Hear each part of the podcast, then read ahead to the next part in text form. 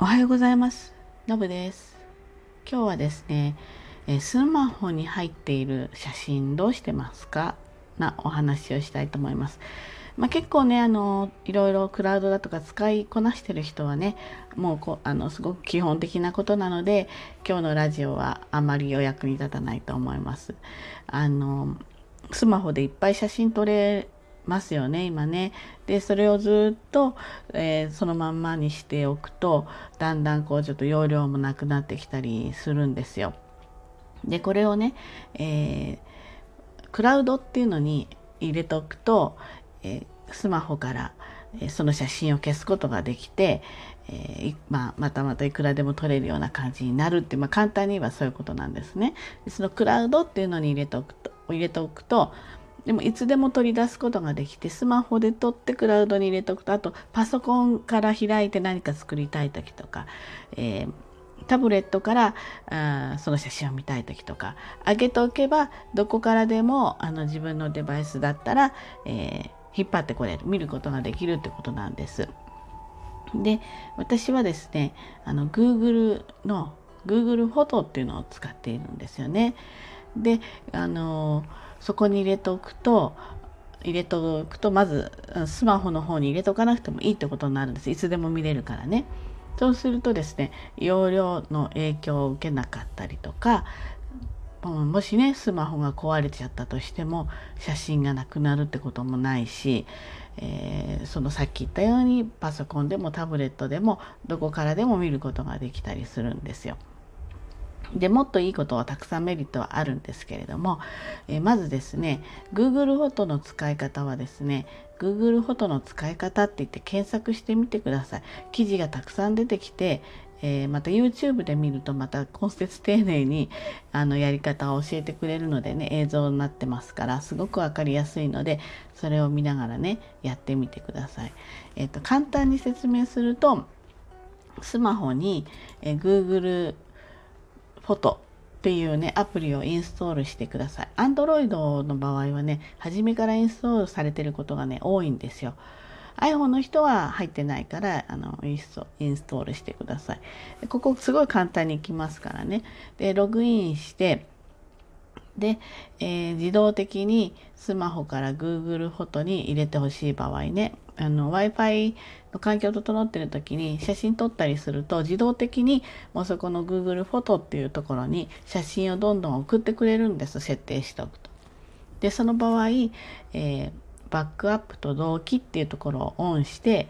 えー、くと自動的にどんどん入ってくれますね。そしてですねあの写真の画質をね選べるんだけれども容量を、まあ、削減したい人は高高画質っていうところを押すそれからそのまま撮った画像をそのまま保存したい時には元のサイズっていうのを押してもらうと、えー、どっちかで選べます。でねたくさん写真ある人は、えー、容量をねあの削減する、えー、高画高画質にしておくといいかもしれないですね。でその設定にしておくと w i f i に接続しているとスマホに保存された写真とか動画がね自動的にその Google フォトっていう方に自動的にアップロードされます自動的にそこにどんどん放り込まれるような感じねなので安心ですし、まあ、たまにちょっとチェックしておくといいかもしれないですね。でね Google フォトってねその置いておけるだけじゃないんですよね。Google そもそも Google ってね検索能力がすごく高くて、まあ、いわばそれが本業みたいなもんなんですよ。うん、つまり例えば Yahoo でも Yahoo はま Google の検索を使ってるんですけど例えば調べたいことありますよね。うんレストランとかでも横浜、えー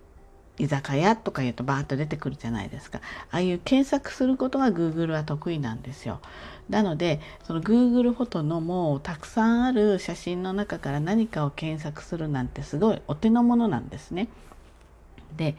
例えばですね、もう AI もちゃんと搭載されてるので、例えば人物をですね、指定すると、例えば私の写真が、えー、の例えば「ノブ」とかって言って入れといてそれでピュッとタップ押すと私の顔のが写ってるものがね全部集約されて上がってくるんですよ。で怪しいな私に似てる人とかね撮り方によってはこうブレてて私かどうかわからない人なんかも一枚一枚ねこれはあのその検索してる「まあ、ノブさんですかそうじゃないですかわからないですか?」って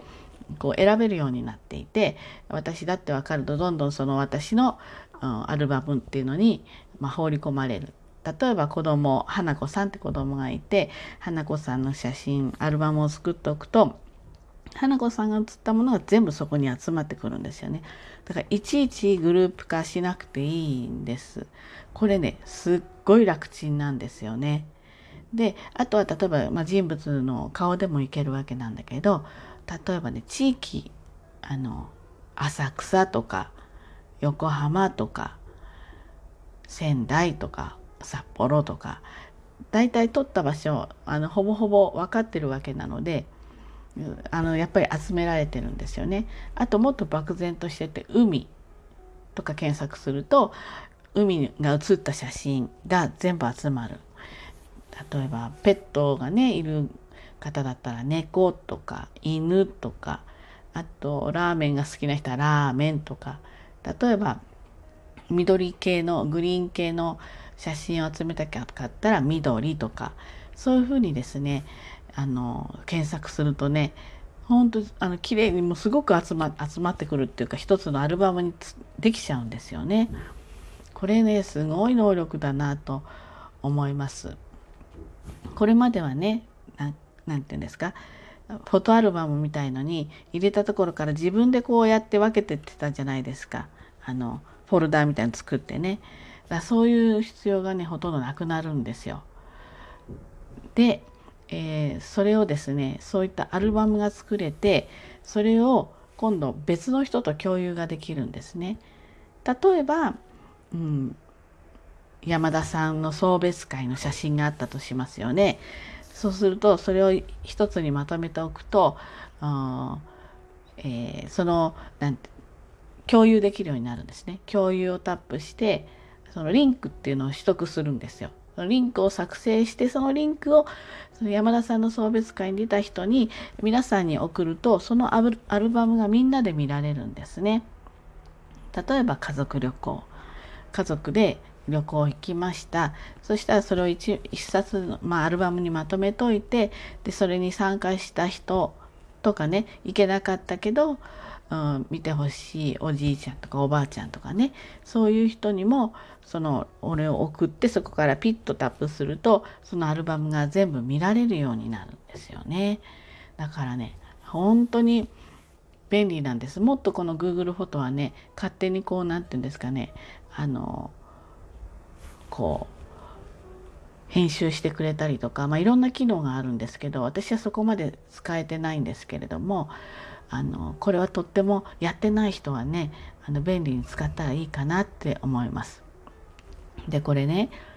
無制限で無料だったんですよ。そこがものすごい素晴らしいところだったのですが、えっと、2021年今年のですね5月末でその無制限無料っていうのが終了しちゃいます。